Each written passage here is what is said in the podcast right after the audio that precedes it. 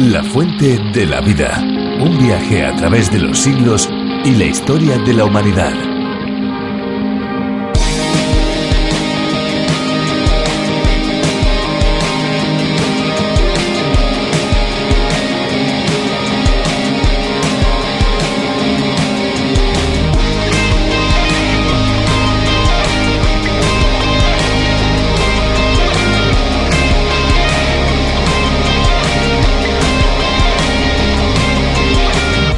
Aunque es conocido el territorio por sus surfistas y playas, California recoge muchos lugares acuosos en los que tanto turistas como habitantes de la zona pueden practicar distintas actividades. El lago Marjorie es una de esas zonas situadas en dicho territorio, en el oeste de los Estados Unidos, famoso por la tranquilidad de sus aguas y la popularidad de la pesca con mosca.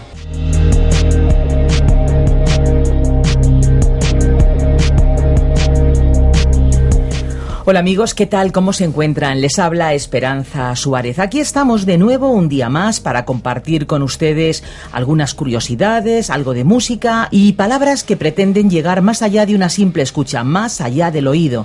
Nuestro deseo es que la palabra de Dios pueda penetrar en lo más profundo del corazón de cada uno de nuestros oyentes. Así pues, comenzamos con una palabra de agradecimiento. Pues sí, amigos, gracias de verdad, muchas gracias por subir con nosotros una vez más a este tren radiofónico que nos llevará por un corto viaje con una duración de 30 minutos por las páginas del fascinante libro de los libros, el libro por excelencia, la Biblia. Les habla, les saluda Fernando Díaz Sarmiento. Esto es La Fuente de la Vida.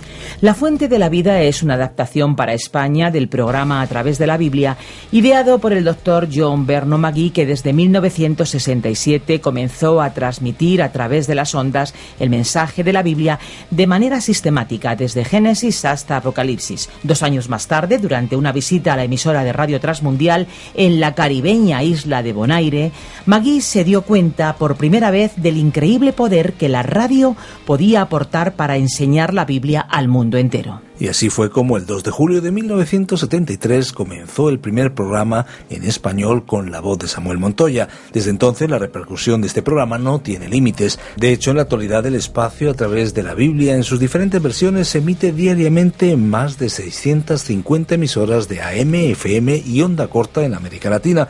Y como resultado millones de vidas han sido impactadas por el mensaje de la Biblia en más de 100 idiomas y dialectos. En España el programa se llama como ya hemos indicado, la fuente de la vida. Y la sintonía suena así.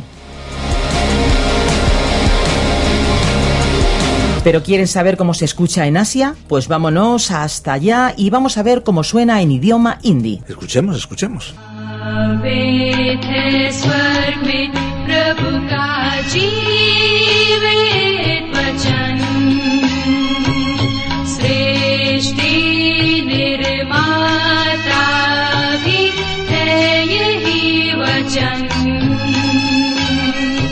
प्रिय श्रोता नमस्कार बाइबल अध्ययन कार्यक्रम सत्य वचन लेकर एक बार फिर आपकी सेवा में उपस्थित हैं। Bien, pues regresamos virtualmente de Asia y seguimos aquí en La Fuente de la Vida en idioma español. Hay que decir que en España hay más de 80 emisoras que emiten La Fuente de la Vida y cada vez vamos creciendo. Nos vamos ya a escuchar la canción que hemos elegido para todos ustedes. Nosotros, Esperanza, si te parece, volvemos después. Claro que sí, de aquí no nos movemos.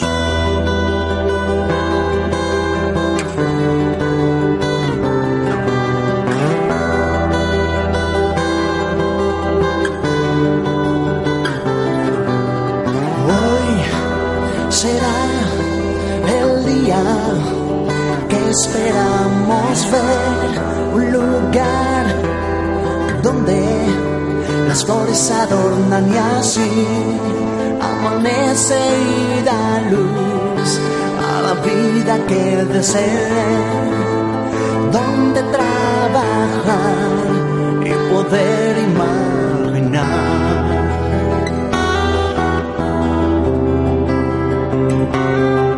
Uridu Ang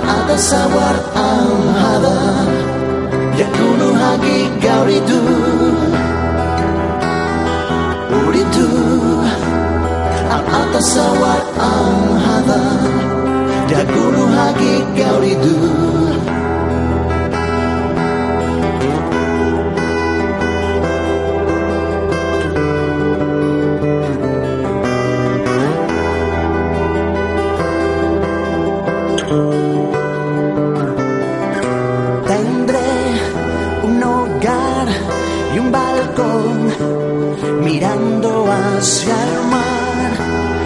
luchar con amor y saber que aquí no habrá una meta de oscuridad, un camino sin razón, un desierto sin piedad, muchas ganas de llorar.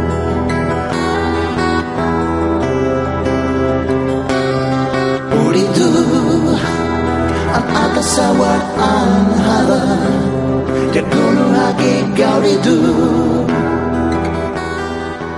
Resulta muy desagradable cuando algo sale mal y otra persona nos empieza a echar la culpa.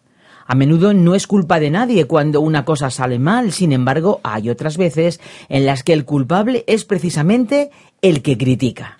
Cuando alguien empieza a tratarnos así, realmente nos dan ganas de responderle de forma más dura para que se dé cuenta de lo pesada que está siendo su actitud. Déjenme hacerles una pregunta. ¿Conoce a alguien que esté siempre criticando y echando las culpas de todo a los demás? Seguramente todos podemos pensar en alguien, o muchos a veces hemos podido caer en ese error. Y es que el libro de Job nos cuenta el proceso por el que pasamos. Sí, el proceso de sufrimiento y en este caso por el que pasó su protagonista, el mencionado Job. En ese tiempo de dificultad extrema se encontró con personas que le trataron de manera muy desagradable. Conozcamos más sobre estos momentos en los que su vida fue puesta a prueba abriendo la Biblia en los capítulos 11, 12 y 13 del libro de Job, uno de los libros poéticos de las Sagradas Escrituras. Pues sí, vamos allá. Después de escuchar la reflexión de Virgilio Bagnoni, volveremos para darles las vías de comunicación. Pero antes, les adelantamos nuestro número de WhatsApp, 601 20 32 65. Les repito, 601 20 32 65. Con el prefijo 34 si nos escriben o nos llaman desde fuera del territorio español. La fuente de la vida.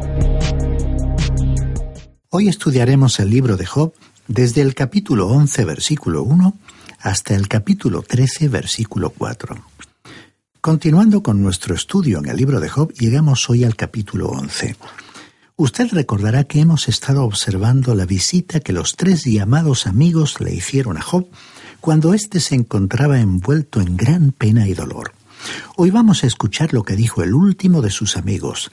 Su nombre era Zofar. Ahora, Zofar era un legalista. Él estaba pensando, correctamente según él, que Dios obra según una medida, según la ley. Este hombre pretendía saber lo que Dios haría ante una determinada circunstancia. Él era diferente a Bildad, que era un tradicionalista. Bildad decía que uno podía remontarse al pasado, observar lo que había ocurrido y aprender de ello. Él tenía una mente científica. Era como un científico moderno que al observar, por ejemplo, las rocas u otros restos fósiles, intenta calcular la edad de la Tierra. Zofar también tenía una mente científica, pero él ponía el énfasis en las leyes. Si viviera en nuestra época, le podríamos comparar a un ateo. Su filosofía era que el universo estaba regulado por leyes. Resultó obvio que no podemos tener leyes sin alguien que cree esas leyes. No obstante, Zofar suponía que este universo físico funcionaba siguiendo unas leyes. Ahora, Zofar era esa clase de persona que creía tener todas las respuestas. Era la voz del legalismo. Él sostenía que Dios estaba limitado por leyes y que él nunca operaba más allá de los límites de sus propias leyes. Suponemos que él era el miembro de más edad del grupo y que hablaba con una finalidad dogmática que era aún más áspera y franca que la demostrada por Bildad. Escuchemos entonces a Zofar. Leamos los primeros dos versículos de este capítulo once de Job. Respondió Zofar el Naamatita y dijo, ¿Las muchas palabras no habrán de tener respuesta? ¿El hombre que habla mucho será por ello justificado? Lo que él estaba diciendo era simplemente que Job estaba cubriendo su pecado con palabras. Pues bien, Job había tratado de exponer con toda claridad que un hombre en su condición, sufriendo como él se encontraba sufriendo, no estaba inclinado a levantar delante de sí una fachada. Pero Zofar ignoraba eso diciendo que Job estaba intentando evadirse de la situación por medio de su palabrería. Hay personas que sí hacen eso, que son capaces de salir de situaciones difíciles manipulando inteligentemente las palabras. Esa es la forma en la que operan muchos abogados en los tribunales. En muchos casos no es la justicia la que ha predominado, sino la inteligencia y la habilidad del abogado. Y dijo entonces en el versículo 3, ¿Harán tus falacias callar a los hombres? ¿Te burlarás sin que nadie te avergüence? Zafar dio un paso más adelante y en realidad acusó a Job de mentir. Le había acusado de ser un hipócrita y en este momento le calificaba como mentiroso. Esta fue una actitud incluso más dura que la de Bildad. Bildad había dicho que Job era un hipócrita, pero nunca le había llamado mentiroso. Zofar iba a adoptar la piadosa posición de estar interiorizado de los asuntos de Dios. Él pensaba que sabía lo que Dios haría bajo una determinada circunstancia. Por supuesto, mientras que él estaba del lado del conocimiento interior de Dios, Job estaba fuera de esa esfera, incapaz de saber lo que estaba haciendo Dios. Por lo tanto, Zofar creía que Job debía escucharle a él, porque él tenía la palabra final y su palabra era en realidad, y según él creía, la palabra de Dios. Y entonces Zofar dijo en los versículos 4 y 5, Tú dices, mi doctrina es recta y yo soy puro delante de tus ojos. Mas, ah, ¿quién viera que Dios hablara, que abriera contra ti sus labios? O sea que ya que Dios no estaba hablando, Zofar estaba hablando por él. Ahora pensamos que Zofar tampoco tenía un mensaje para Job. Escuchemos lo que Zofar continuó diciendo aquí en el versículo 6 de este capítulo 11 del libro de Job. Y que Dios te declarara los secretos de la sabiduría que son de doble valor que las riquezas. Sabrías entonces que Dios te ha castigado menos de lo que tu iniquidad merece. Estas palabras no podían traerle mucho consuelo a Job en esta ocasión, porque más bien eran como un golpe. Le estaba diciendo a Job que no estaba recibiendo ni la mitad de lo que se merecía. Era una frase severa e hiriente. En realidad lo que Zofar estaba diciendo era algo bastante duro. Opinaba que el hecho de que Job estuviera sufriendo tanto indicaba que él era mucho peor de lo que sus amigos imaginaban. Así que Zofar no podía ser de ninguna ayuda para un hombre que se encontraba en la condición de Job. Recordemos que durante todo este tiempo Job era un enfermo sufriendo desesperadamente de dolores muy agudos. En efecto, pensaba que podía morir en cualquier momento y a veces tenía incluso la esperanza de morir. Veamos ahora el versículo 7 de este capítulo 11 del libro de Job, donde dijo Zofar, ¿Descubrirás tú los secretos de Dios? ¿Llegarás a la perfección del Todopoderoso? Debemos decir que este fue un gran pensamiento, una gran declaración. Pero ¿quién no sabe eso? Como Job mismo diría más adelante. Nadie puede descubrir a Dios. Dios es revelado. La única forma en que podemos saber algo acerca de Dios es aquello que Él se complace en revelarnos de sí mismo hemos llegado a la conclusión de que Él nos ha revelado muy poco de sí mismo. Y en realidad, lo poco que Él nos ha revelado de sí mismo nos ha dejado a algunos tan maravillados y a otros tan confusos que ya podemos imaginarnos por qué Él no nos revela más de sí mismo. Pero usted, estimado oyente, nunca va a encontrar a Dios comenzando a buscarle como si fuera uno de aquellos descubridores de continentes, empleando todos los recursos humanos a su alcance. Recordemos que los astronautas rusos, cuando regresaron del espacio, declararon que no habían descubierto a Dios en los primeros días de su exploración espacial, y por lo tanto supusieron que Él no se encontraba allí es que aunque enviaran más aparatos al espacio, sería absurdo esperar que localizarían a Dios. El ser humano no puede descubrir a Dios mirando por un microscopio o a través de un telescopio. Es Dios el que se revelará a sí mismo al ser humano. Así que esta declaración de Zofar fue una reflexión profunda, aunque para Job no constituyó nada nuevo. Veamos ahora los versículos 8 y 9 de este capítulo 11 de Job, hablando de la perfección de Dios. Es más alta que los cielos. ¿Qué harás? es más profunda que el Seol. ¿Cómo la conocerás? En longitud sobrepasa a la tierra y es más ancha que el mar. El discurso de Zofar sobre Dios fue elevado y elocuente, pero simplemente no estaba llegando a la necesidad de Job. Luego dijo Zofar en los versículos 10 al 12. Si él pasa y aprisiona y si llama a juicio, ¿quién podrá oponérsele? Y si él conoce a los hombres vanos al ver a sí mismo la iniquidad, ¿no hará caso? Pero un hombre vano será inteligente cuando la cría del asno montés nazca hombre. Zafar, por supuesto, estaba hablando aquí de Job y no de sí mismo. Él pensaba que él mismo era el hombre que tenía todas las respuestas para estos asuntos. Veamos los versículos 13 y 14. Si tú dispones tu corazón y tiendes hacia Dios las manos, si alguna iniquidad hay en tus manos, pero la apartas de ti, y no consientes que more en tu casa la injusticia, Aquí nuevamente él se dirigió a Job basándose en que Job estaba ocultando algo, es decir, que había algún pecado secreto en la vida de Job. Los tres amigos de Job creían que le estaba ocultando algo, y Job en realidad no era consciente de nada que él tuviera que apartar de su vida. Sin embargo, había algo, y de ello hablaremos más tarde. Leamos ahora los versículos 15 al 17. Entonces levantarás tu rostro limpio de mancha, serás fuerte y nada temerás, olvidarás tu miseria o te acordarás de ella como de aguas que pasaron.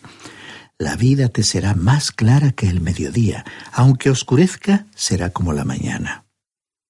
Él le estaba diciendo a Job, si tú tratas directamente con el pecado que está en tu vida y dejas de luchar contra él, entonces Dios escuchará y contestará tus oraciones y te restaurará. Y luego concluyó su discurso en el versículo 20 diciendo, Pero los ojos de los malos se consumirán, no encontrarán refugio, y toda su esperanza será dar su último suspiro.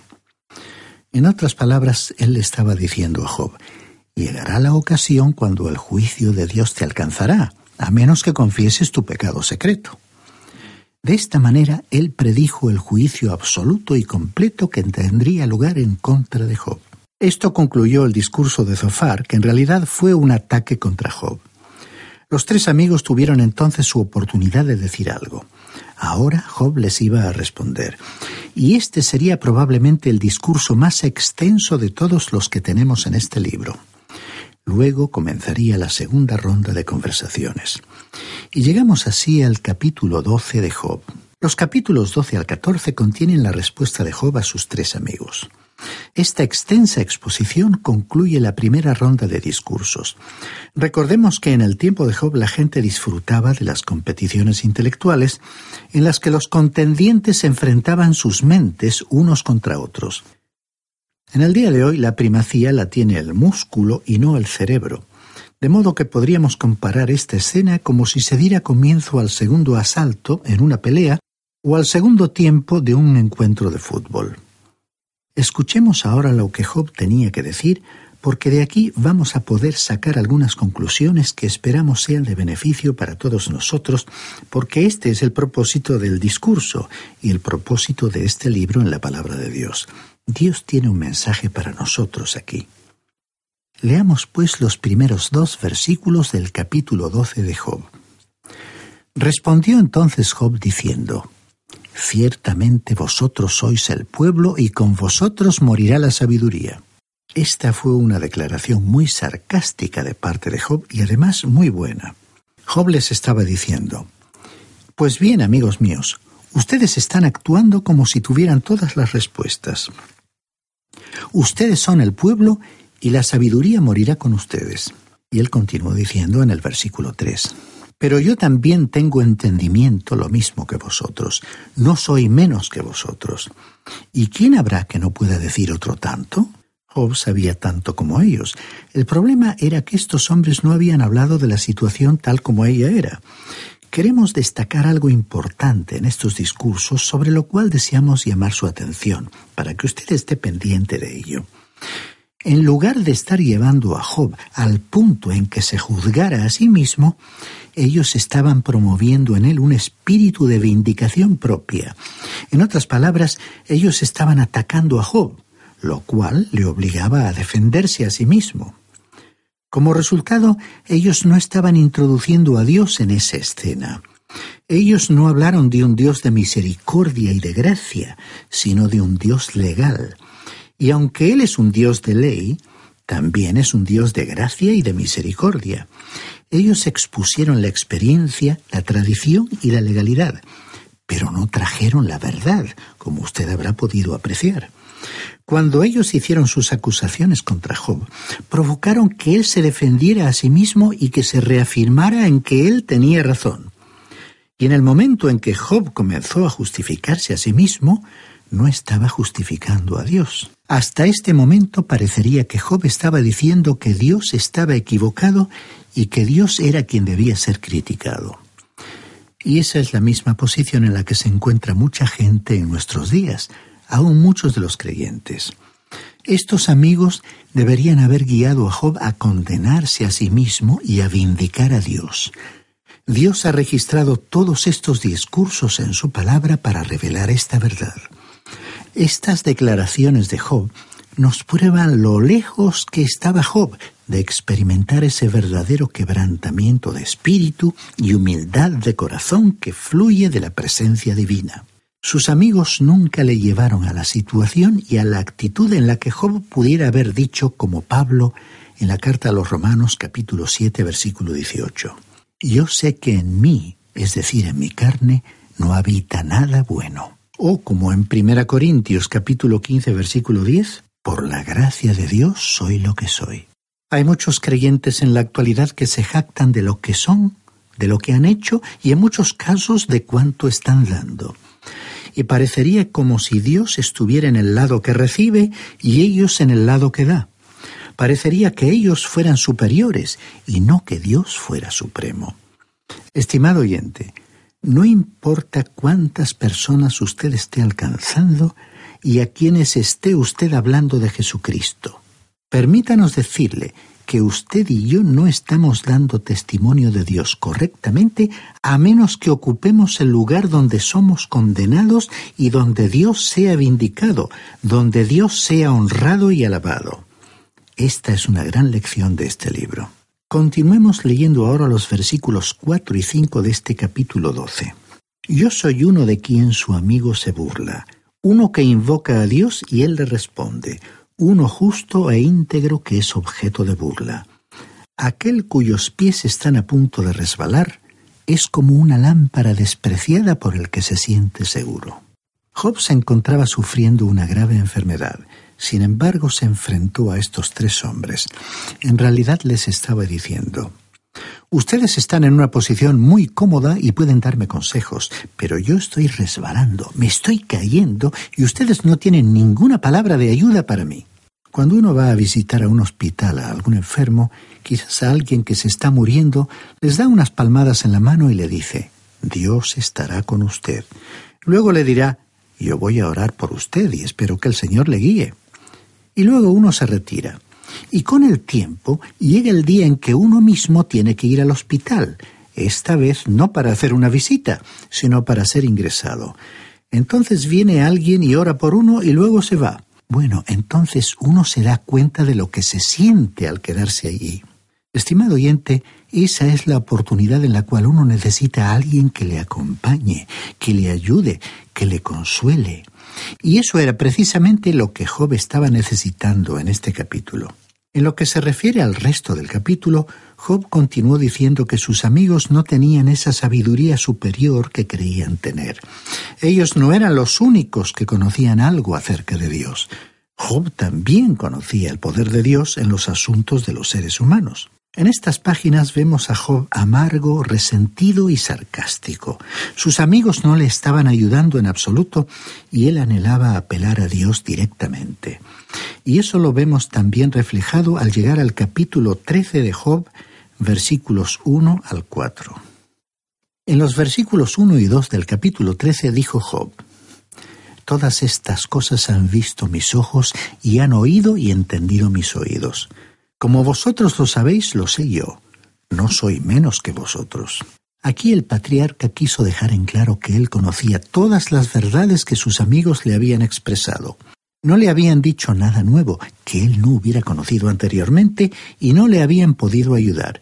Y ahora les dijo en el versículo 3 de este capítulo 13. Mas yo querría hablar con el Todopoderoso, querría razonar con Dios. Aquí vemos que a Job le habría agradado evitar a sus amigos y apelar directamente a Dios. Quería razonar con Dios. Ah, si alguien hubiera estado allí para hablarle a Job sobre la gracia y misericordia de Dios y de cómo quería Dios ayudarle. Y añadió en el versículo 4, Vosotros ciertamente sois forjadores de mentira, todos vosotros sois médicos inútiles.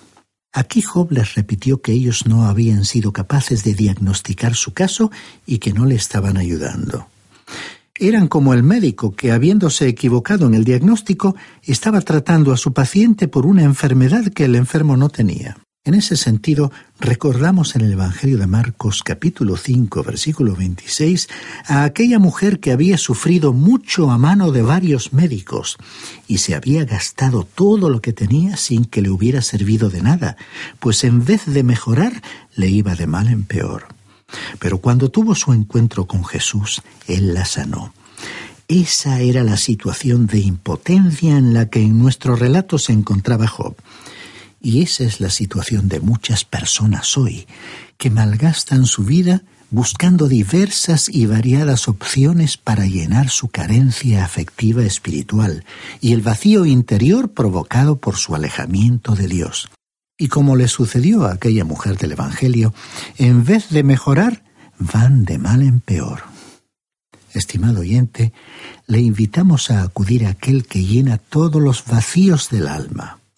Si usted cree en su obra de salvación y acepta por la fe que Él ocupó su lugar en la cruz, Él entrará en su vida colmándola con su presencia, transformándola por su espíritu y dándole una nueva perspectiva, una nueva ilusión y un motivo para vivir, y la vida eterna misma.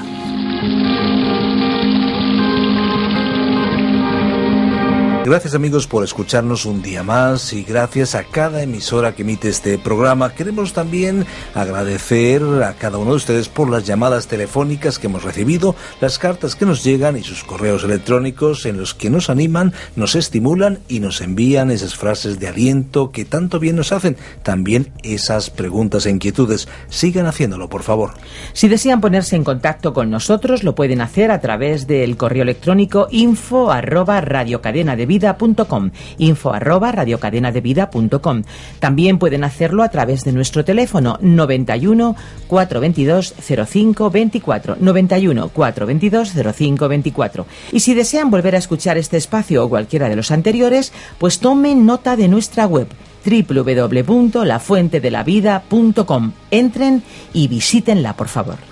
Allí podrán eh, escuchar los programas, podrán descargarlos y también podrán ver las notas y los bosquejos, pero también podemos enviárselos y para eso pues simplemente tienen que comunicarse con nosotros.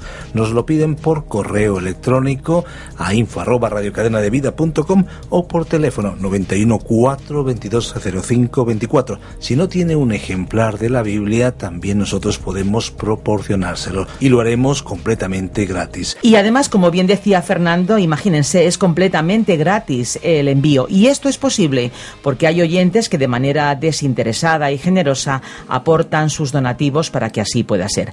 Amigos, nos tenemos que despedir. Les deseamos que tengan un buen día y recuerden que les esperamos en nuestro próximo espacio. Como siempre, a la misma hora y en esta misma emisora, ya saben, de lunes a viernes, aunque en algunas emisoras también tengan otros horarios. Aquí estamos siempre facilitando la lectura y el estudio bíblico para que finalmente la palabra de Dios traspase fronteras y penetre en hogares y en corazones. Lo dicho amigos, nos vamos, pero por favor no olviden que hay una fuente de agua viva que nunca se agota. Beba de ella.